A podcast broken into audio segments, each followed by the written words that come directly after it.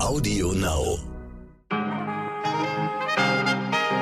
Guten Morgen, liebe Zuhörerinnen. Heute ist Donnerstag, der 25. August. Ich bin Michel Abdullahi und das ist heute wichtig mit unserer langen Version. Der Verlag Ravensburger hat zum Film Der junge Häuptling Winnetou Kinderbücher herausgebracht, doch kurz danach hat das Unternehmen beschlossen, die Auslieferung zu stoppen. Der Grund, das Feedback der NutzerInnen habe gezeigt, ich zitiere, dass wir mit den Winnetou-Titeln die Gefühle anderer verletzt haben. Oh Mann, nun ist wieder eine dieser Debatten losgegangen, die ich nicht mehr hören möchte, die ich nicht mehr hören kann die im Grunde immer in die falsche Richtung laufen. Die einen sagen, es ist reine Fiktion, außerdem würden Kinder eine positive Verbindung zu anderen Kulturen herstellen und die anderen halten es für kulturelle Aneignung, Verharmlosung von Klischees und eine Geschichte, die nichts mit der Lebensrealität zu tun hat. So, Oft diskutieren diese Tage bei Twitter und Co. dann Menschen, die selbst gar nicht wissen, was es bedeutet, zur indigenen Bevölkerung dazu zu gehören. Aber sie haben dazu eine knallharte Meinung und auf der anderen Seite fühlen sich Menschen, die eigentlich gar nicht wirklich angegriffen werden, weil sie, obwohl sie vielleicht Wurzeln irgendwo anders haben, gar keine Ahnung haben, was diese Wurzeln sind, aber dann plötzlich möchten sich diese Menschen verteidigen. Und dann führen diese Diskussionen am Ende ins Nichts. Ich kann sie nicht mehr hören, weil sie uns überhaupt gar nichts bringen. So, deswegen haben wir uns was anderes einfallen lassen. Wir lassen gleich Menschen zu Wort kommen, die sehr wohl diesen Background haben und ihn verstehen. Außerdem, und das ist das einzig Relevante an dieser ganzen Geschichte, nutzen wir die aktuelle Debatte und sprechen mit Niklas N. von der Organisation Survival International über die aktuelle Situation der indigenen Bevölkerung auf der Welt seine Organisation arbeitet eng mit indigenen Völkern zusammen, führt Kampagnen und kämpft zum Beispiel für die Landrechte der Menschen. So, das ist, was zählt und nicht, was dort, äh, keine Ahnung, Ravensburger zusammengeschrieben hat und die einen es doof finden und die anderen super, weil das ist ja ihr Recht. So, Sie wissen genau, was ich meine.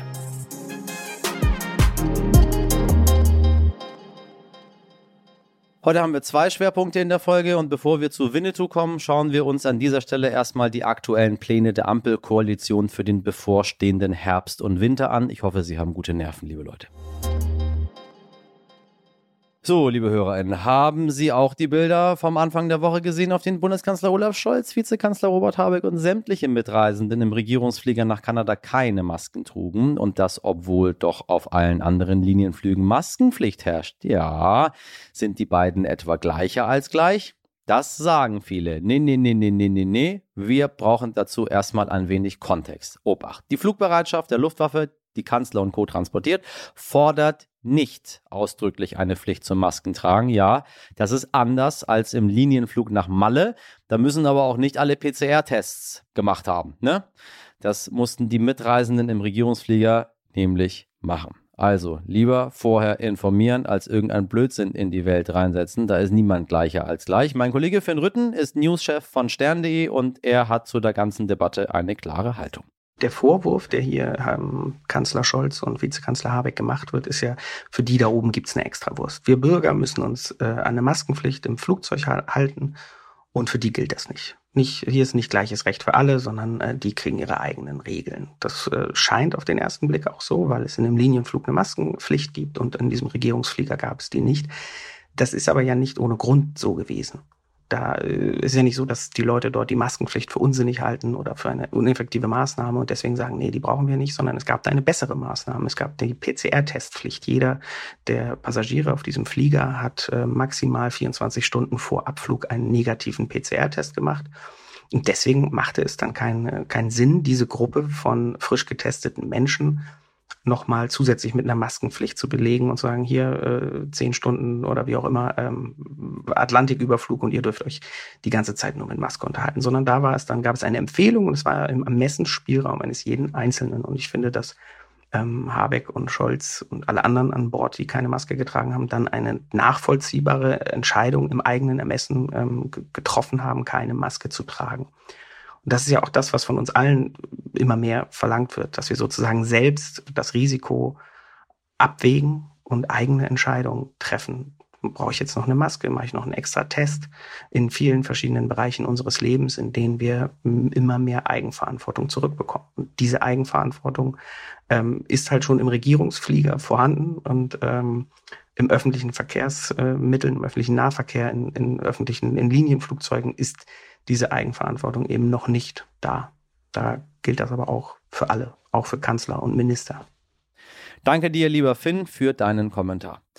In jedem Fall dürfte sich Bundesgesundheitsminister Karl Lauterbach nicht über diese Bilder gefreut haben. Ja, er hat gestern gemeinsam mit Bundesjustizminister Marco Buschmann den Corona-Fahrplan und den möchte ich in ganz, ganz großen Anführungszeichen setzen, für den Herbst vorgestellt. Beide rechnen mit einer deutlichen Corona-Welle, deshalb soll zwischen dem 1. Oktober und dem 7. April nächsten Jahres ein Zwei-Stufen-Plan gelten, mit dem die Obacht Bundesländer über die Corona-Maßnahmen selbst entscheiden können. Die Maskenpflicht wird verschärft, so Lauterbach. Bundesweit soll daher ab dem 1.10. Äh, gelten, dass also in den Fern- und im Flugverkehr FFP2-Masken getragen werden müssen. Ja, weil das ja alles so wundervoll bisher funktioniert hat, dass die Bundesländer selber entschieden haben. Ich kann das nicht mehr hören. Auch BesucherInnen von medizinischen Einrichtungen sollen Masken tragen. Eine Maskenpflicht in Innenräumen soll auf Länderebene möglich sein. Wer negativ getestet oder innerhalb der letzten drei Monate geimpft oder genesen ist, muss bei Veranstaltungen in Bars oder Restaurants nicht unbedingt Maske tragen. Bla bla bla bla bla. Außer es gilt Stufe 2, bla bla bla, für die es aber noch keine konkreten Inzidenzzahlen gibt. Wahnsinn, Herr Lauterbach und Herr Buschmann. Nicht, dass wir Corona schon seit einigen Jahren haben und nicht, dass wir schon zwei Winter damit hatten und wissen, was passiert ist und uns vielleicht ein bisschen besser hätten darauf vorbereiten dürfen. Nee, wir machen das genauso wie bei den letzten Malen, wo das so hervorragend funktioniert hat im Flickenteppich Deutschland. Dann dürfen die Länder auch wieder Abstandsregelungen oder Personenobergrenzen für Innenräume beschließen. Über den Vorschlag müssen Bundestag und Bundesrat allerdings noch abstimmen. Verstehen Sie mich nicht falsch. Äh, nicht, dass hier jemand denkt, wir würden Corona verharmlosen oder das Ganze als albern darstellen. Ganz im Gegenteil. Was albern ist, ist, dass diese Regierung ganz genau weiß, was in den letzten Jahren schiefgelaufen ist, die vorherige Regierung permanent dafür kritisiert hat und jetzt machen sie exakt das Gleiche. Und das geht gar nicht. Ich sollte gucken, was war das? Leute, vielleicht gucken wir mal, dass ich zwischen dem 1. Oktober und dem 7. April einfach irgendwo hinfahre, wo keine Menschen sind. So. Und dann komme ich wieder und gucke, was unser Zwei-Stufen-Plan auf äh, Länderebene dann so gebracht hat gegen die Maßnahmen. Und dann freuen wir uns auf den übernächsten Winter. So, tut mir leid, dass Sie das abbekommen müssen, aber es ist ein heißer Tag mit ganz viel Blödsinn. Liebe HörerInnen, der Verlag Ravensburger hat seine Winnetou-Bücher zum neuen Kinofilm aufgrund von kultureller Aneignung aus dem Sortiment genommen und damit eine unfreiwillige Debatte losgetreten. Apropos Blödsinn. Diese Debatte möchten wir gerne nutzen, denn wir finden, die Thematik ist wichtig und muss besprochen werden aber nicht so, wie das bei Twitter geschieht, wo Menschen nur hemmungslos aufeinander einschlagen. Es liegt auch nicht an weißen und nicht betroffenen Menschen darüber zu urteilen, ob die Entscheidung von Ravensburger richtig war oder falsch. Dennoch dürfen sie dazu als weißer und als nicht betroffener Mensch selbstverständlich eine ganz, ganz klare Meinung haben. Und damit man versteht, Warum es einigen Menschen sauer aufstößt, die von der Thematik betroffen sind, haben wir zwei indigene Stimmen gefunden, die ihre Meinung, ihre Meinung zur aktuellen Debatte haben. Robert Allen Packard ist Sioux-Indianer. Er betitelt sich selbst als Indianer und möchte öffentlich auch so genannt werden und findet die Diskussion eher unnötig. Zu den Winnetou-Büchern sagt er Folgendes. Es ist keine Dokumentation, es ist frei erfunden. Mich würde interessieren, wessen Gefühle hier verletzt wurden, denn es waren sicherlich nicht unsere. Das sieht Kendall Old Egg etwas anders. Er ist einer der wenigen Native Americans, die in Deutschland leben. Gegenüber dem SWR 2 hat er sich so geäußert. On the other hand, you look at Karl May and Winnetou. Have you read it? I have not read it and I have not really had an interest to, to read it. I did see the movie a few years ago on television. Ich habe Karl May und Winnetou nie gelesen und ich habe es auch nicht vor. Aber ich habe mir vor ein paar Jahren im Fernsehen die Winnetou-Filme angesehen. Und was mich wirklich schockiert hat, da gibt es Apachen, die in Tipis leben, Lakota sprechen und Totempfähle haben. Now, if I based a movie on a typical European, based on what the people think of Winnetou, I would have a man that's two meters tall, blonde hair, blue eyes, dressed in a bullfighting outfit, eating spaghetti, singing Greek music. Wenn ich so einen Film über einen typischen Europäer machen würde, dann wäre der zwei Meter groß, blond, mit blauen Augen, im Torero-Outfit. Er würde Spaghetti essen und griechische Lieder singen. Okay, and maybe many people would say, but that's that's not right. That's a very mixture of different European cultures. And I say, just like Winnetou. Und viele würden dann sagen, aber das ist doch falsch. Ein totaler kultureller Mischmasch. Und so ist es mit Winnetou. Now, if you look at the distance, the Apache live in Arizona, in New Mexico. Man schaue sich allein die Entfernungen an. Die Apachen leben in Arizona und New Mexico. Die Lakota leben 18 Autostunden entfernt. Und Winnetou lebt in den Bergen. Die sind nochmal sechs Autostunden westwärts. In Tippis zu leben bedeutet, dass sie Nomaden sind. Aber allein um einen Totempfahl zu bewegen, braucht es 20 Mann. Wenn Sie den die ganze Zeit mitschleppen, können Sie kaum den Büffeln folgen. So you see, this is all different images from Native American culture. Ich möchte mit all diesen Mythen aufräumen und sie durch unsere Lebenswirklichkeit ersetzen. Dennoch, danke Karl May dafür, dass du das Samenkorn der Neugierde gesät hast. So in a way I can say thank you to Karl May for planting that seed of curiosity. So, jetzt sehen Sie mal. Obwohl seine Ansicht zu Winnetou sehr neutral wirkt, hat er zu dem größeren Thema der Debatte, nämlich die kulturelle Aneignung der indigenen Völker, eine deutlichere Meinung. Wenn die Menschen es mit Respekt tun und richtig machen, habe ich kein Problem damit. If this person is correct in the way they do this and they do it with respect, I have no problem. However,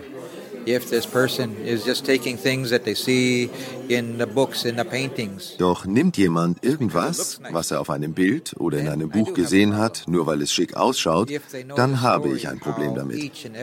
Denn jede Feder hat eine eigene Geschichte und Bedeutung. Jetzt haben wir ganz selbstverständlich immer wieder von indigenen Völkern gesprochen. Und Sie sehen, diese indigenen Völker, äh, haben untereinander auch eine Menge anderer Meinung, als man das so annehmen möchte. Und ich lasse Ihnen allen sehr, sehr gerne Ihre Meinung. Bitte lassen Sie uns sachlich diskutieren und lassen Sie uns gucken, was der wirkliche Grund dafür ist, dass Menschen sich angegriffen fühlen und wo die Probleme tatsächlich vorhanden sind. Wer sind diese Menschen? Wo leben sie? Und warum werden sie auch heute noch unterdrückt und von ihren Gebieten verjagt? Darüber sollten wir mal diskutieren und nicht über Kinderbücher. Zu diesen und anderen Fragen hat man heute wichtig Kollege Dimitri Blinski mit Niklas N. gesprochen. N. ist Experte für indigene Völker bei der Organisation Survival International.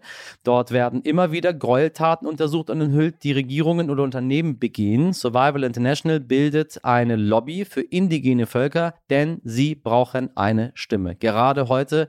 Und warum? Das jetzt im Interview mit Niklas N. Und ich finde, dafür ist dann der Anstoß der Debatte genau richtig. Hoffentlich passiert da was. Viel Spaß. Herr Ennen, ich grüße Sie. Hallo. Guten Tag, Herr Blinski.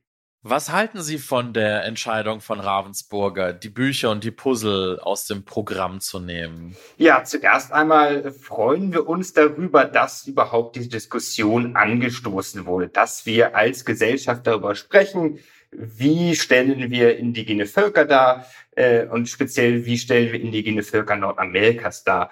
Und gleichzeitig äh, sagt das ja auch viel darüber aus, wie sehr Winnetou, die Geschichten von Winnetou und die Bücher von Karl May unser Bild in Deutschland von diesen Menschen und von diesen Völkern geprägt äh, hat. Und ich glaube, an der Reaktion sowohl in den Medien als auch in den sozialen Medien und vielleicht auch bei dem einen oder anderen Hörer oder Hörerin zu Hause ähm, am ja, Tisch vielleicht sehr, sehr ähm, polarisierend diskutiert wird. Und das zeigt für uns, dass es Bedarf gibt, darüber zu sprechen. Und ähm, der Ravensburger Verlag hat auf diese öffentliche Reaktion reagiert und das befürworten wir erstmal. Viel wichtiger halten wir aber, dass eine gesamtgesellschaftliche Debatte geführt wird und hoffen, dass äh, die aktuelle Debatte dafür ein Anstoß ist. Nun haben sich äh, ganz viele Menschen dazu geäußert natürlich, unter anderem auch die Schauspielerin Uschi Glas, die 1966 in einem Winnetou-Film mitgespielt hatte. Und sie sagte im Interview, in den Filmen und den Romanen gibt es Gute und Böse. Sie haben weiße oder rote Haut. Es bildet das echte Leben ab. Sie fordert zudem insgesamt mehr Gelassenheit und weniger Polarisierung. Man soll doch aufhören, hier auf Biegen und Brechen einen Anlass zu finden, über etwas zu schimpfen wenn Sie so eine Aussage hören? Was geht Ihnen da durch den Kopf? Ja, erstmal suggeriert die Aussage ja, dass es Gute und Böse auf beiden Seiten gab. Und das äh, mag natürlich stimmen. Trotzdem ähm, verschleiert es etwas die Systematik, die dahinter stand. Man muss ganz klar sagen, dass die weiße äh, Siedlergesellschaft die indigene Bevölkerung Nordamerikas schrecklich behandelt hat. Dabei kam es zu Übertragung von Krankheiten, zu einem ja brutalen Kampf oder einer Auslöschung der indigenen Bevölkerung und schlussendlich zu einem Völkermord. Von daher sehen wir eine solche Aussage kritisch und würden schon dafür plädieren, dass man sich mit der, mit dem Kontext dieser Geschichte und mit der Geschichte Nordamerikas beschäftigt.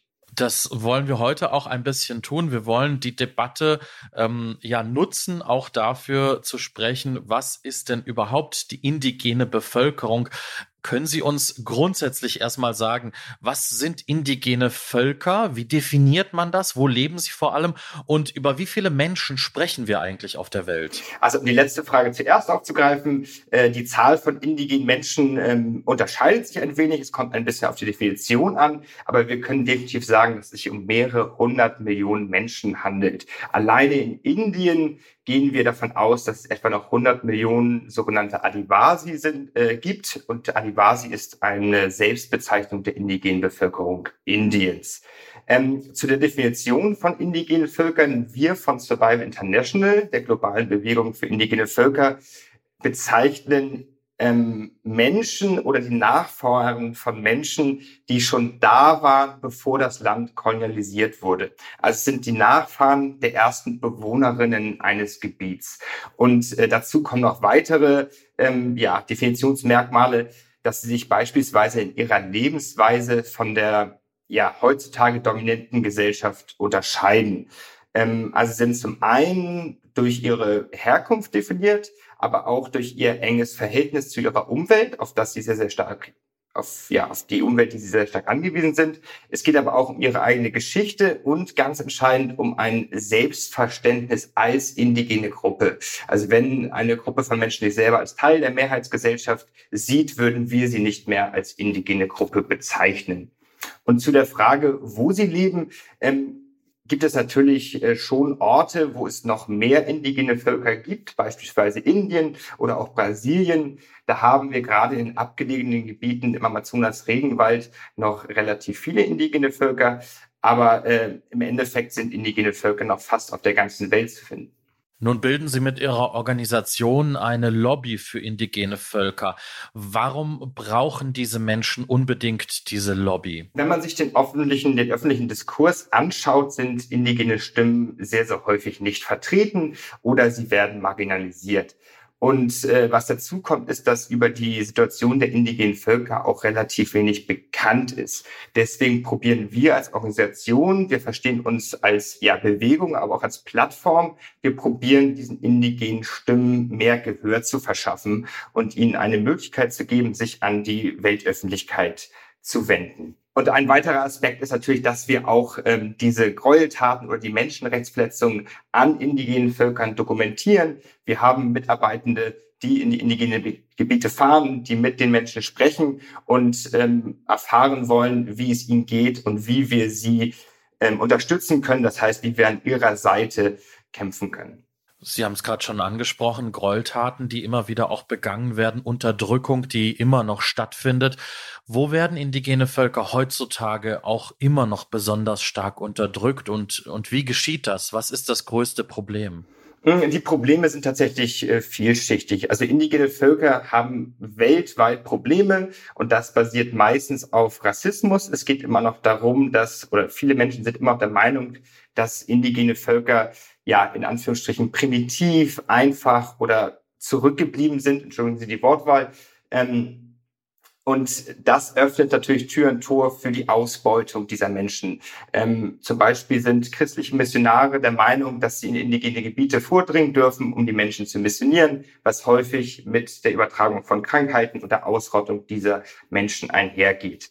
Ein weiteres großes Problem ist Landraub. Das sehen wir meistens bei großen äh, ja, Ressourcenabbau- oder Infrastrukturprojekten, dass sich das Land von indigenen Völkern angeeignet wird oder geraubt wird Und auch das basiert wieder auf einer ja, kolonialen oder rassistischen Annahme, dass man diesen Menschen eine gewisse Entwicklung bringen müsste, dass sie selber nicht wissen würden, wie sie ihre Gebiete zu verwalten hätten. Wenn ich ein Beispiel aus den aktuellen Naturschutzdebatten nennen darf, da geht es häufig darum, dass wir Land im globalen Süden schützen müssen für unser aller ähm, für unser aller Klimaziele. Und indigene Völker sind die besten Hüter der Natur. Das äh, wissen wir aus wissenschaftlichen Studien. Wir wissen, dass etwa 80 Prozent der weltweiten Biodiversität sich in indigenen Gebieten befinden. Wir wissen, dass sie ja, dass der Schutz indigener Gebiete der beste äh, Mechanismus gegen Abholzung ist.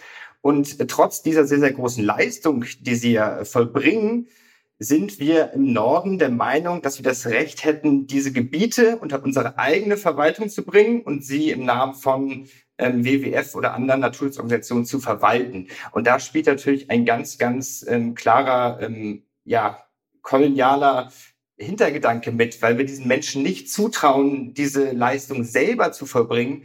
Und äh, die Studien oder die Wissenschaft ist relativ klar, indem sie sagt, indigene Völker sind die besten Naturschützerinnen die beste Methode wäre, ihre Landrechte zu schützen und ähm, ja, das zu respektieren.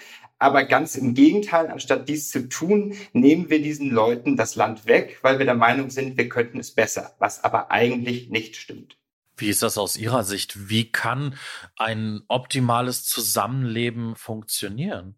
Also wir müssen ganz klar ähm, Menschenrechte respektieren und das auch auf indigene Völker beziehen. Sie sind Menschen äh, wie du und ich. Sie sind zeitgenössische Gesellschaften, die vielleicht etwas anders leben als wir, was aber nicht bedeutet, dass sie weniger Menschenrechte hatte. Und ganz zentral für indigene Völker ist einmal das Recht auf Selbstbestimmung, sprich, dass sie selber entscheiden können, wie sie leben und äh, damit einher ganz entscheidend auch ihre Landrechte, also die selber die Sicherheit zu haben, dass ihr angestammtes Land ihnen nicht weggenommen wird, dass sie es selber verwalten können.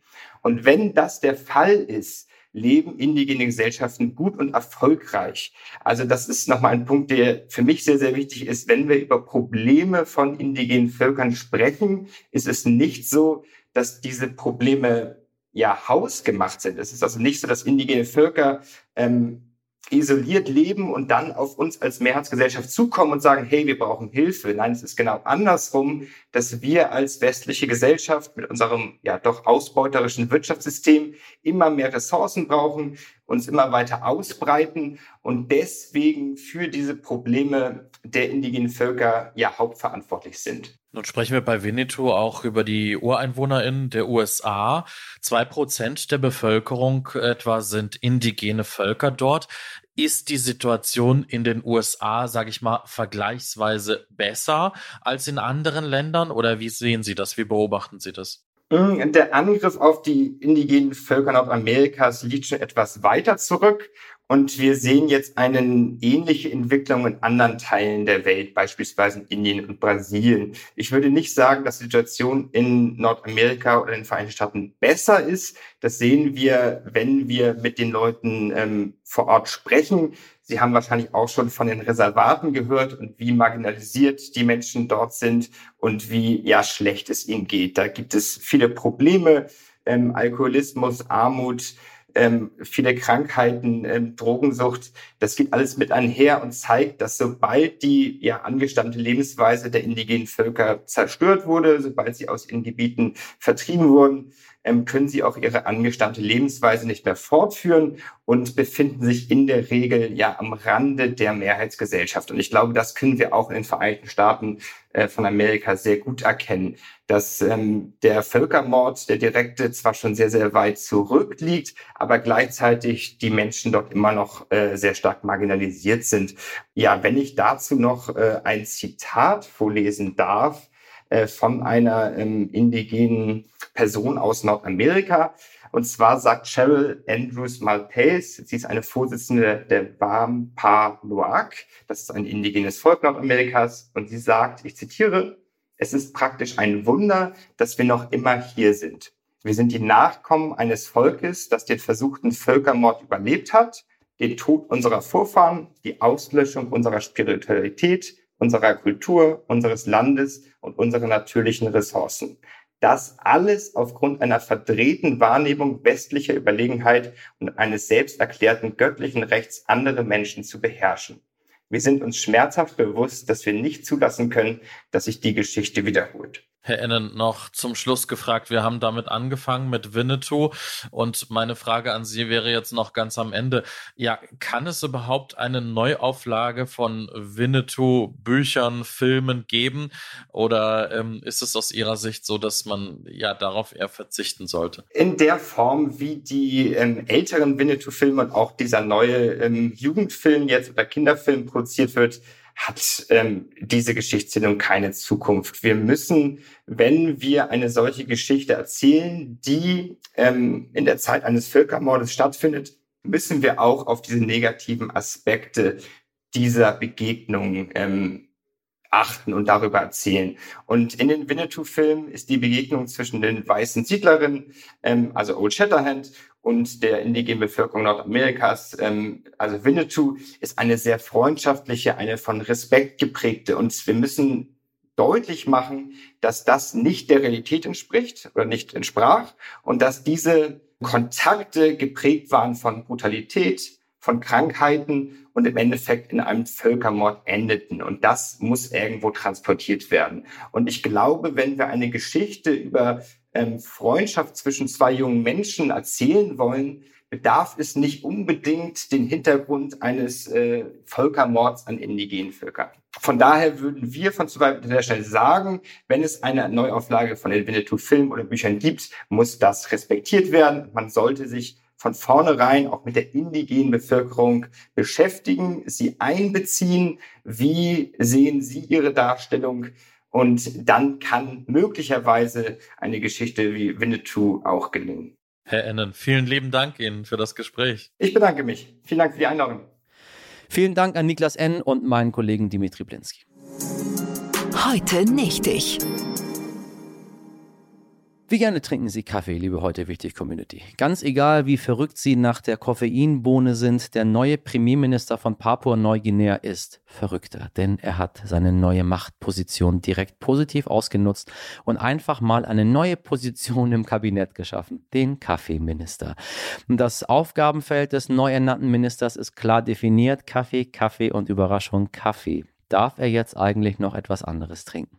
Die Kaffeebohne ist übrigens neben Kakao und Vanille die am häufigsten angebaute Pflanze in Papua-Neuguinea und beschäftigt dabei etwa ein Viertel der gesamten Bevölkerung des Landes im Anbau und dem Verkauf des Kaffees. Deshalb macht das Ministeramt für das Land sogar etwas Sinn. So, lustig bleibt es trotzdem und übrigens einen Palmölminister, den gibt es jetzt auch. Vielleicht soll ich die Zeit zwischen dem 1. Oktober und dem 7. April auf Papua-Neuguinea verbringen. Und dann gucke ich mal, was es dann noch gibt. Vielleicht kann ich auch Minister werden. So, ich hoffe, Sie genießen Ihren Kaffee und haben dabei interessiert unserer Folge gelauscht, weil Sie Themenvorschläge haben oder Ihnen etwas aufgefallen ist, das Sie unbedingt mit uns teilen möchten. Dann würden wir uns sehr darüber freuen, von Ihnen zu hören. Schreiben Sie uns unter heute wichtig stern.de. In der Redaktion heute für Sie im Einsatz Mirjam Bittner, Dimitri Blinski, Laura Czapo und Jennifer Heinzel. Produziert wurde diese Folge von Alexandra Zebisch für Sie. Morgen um 5 Uhr bin ich wieder für Sie da. Bis dann machen Sie was aus diesem Donnerstag. Ihr Michel Abdullahi.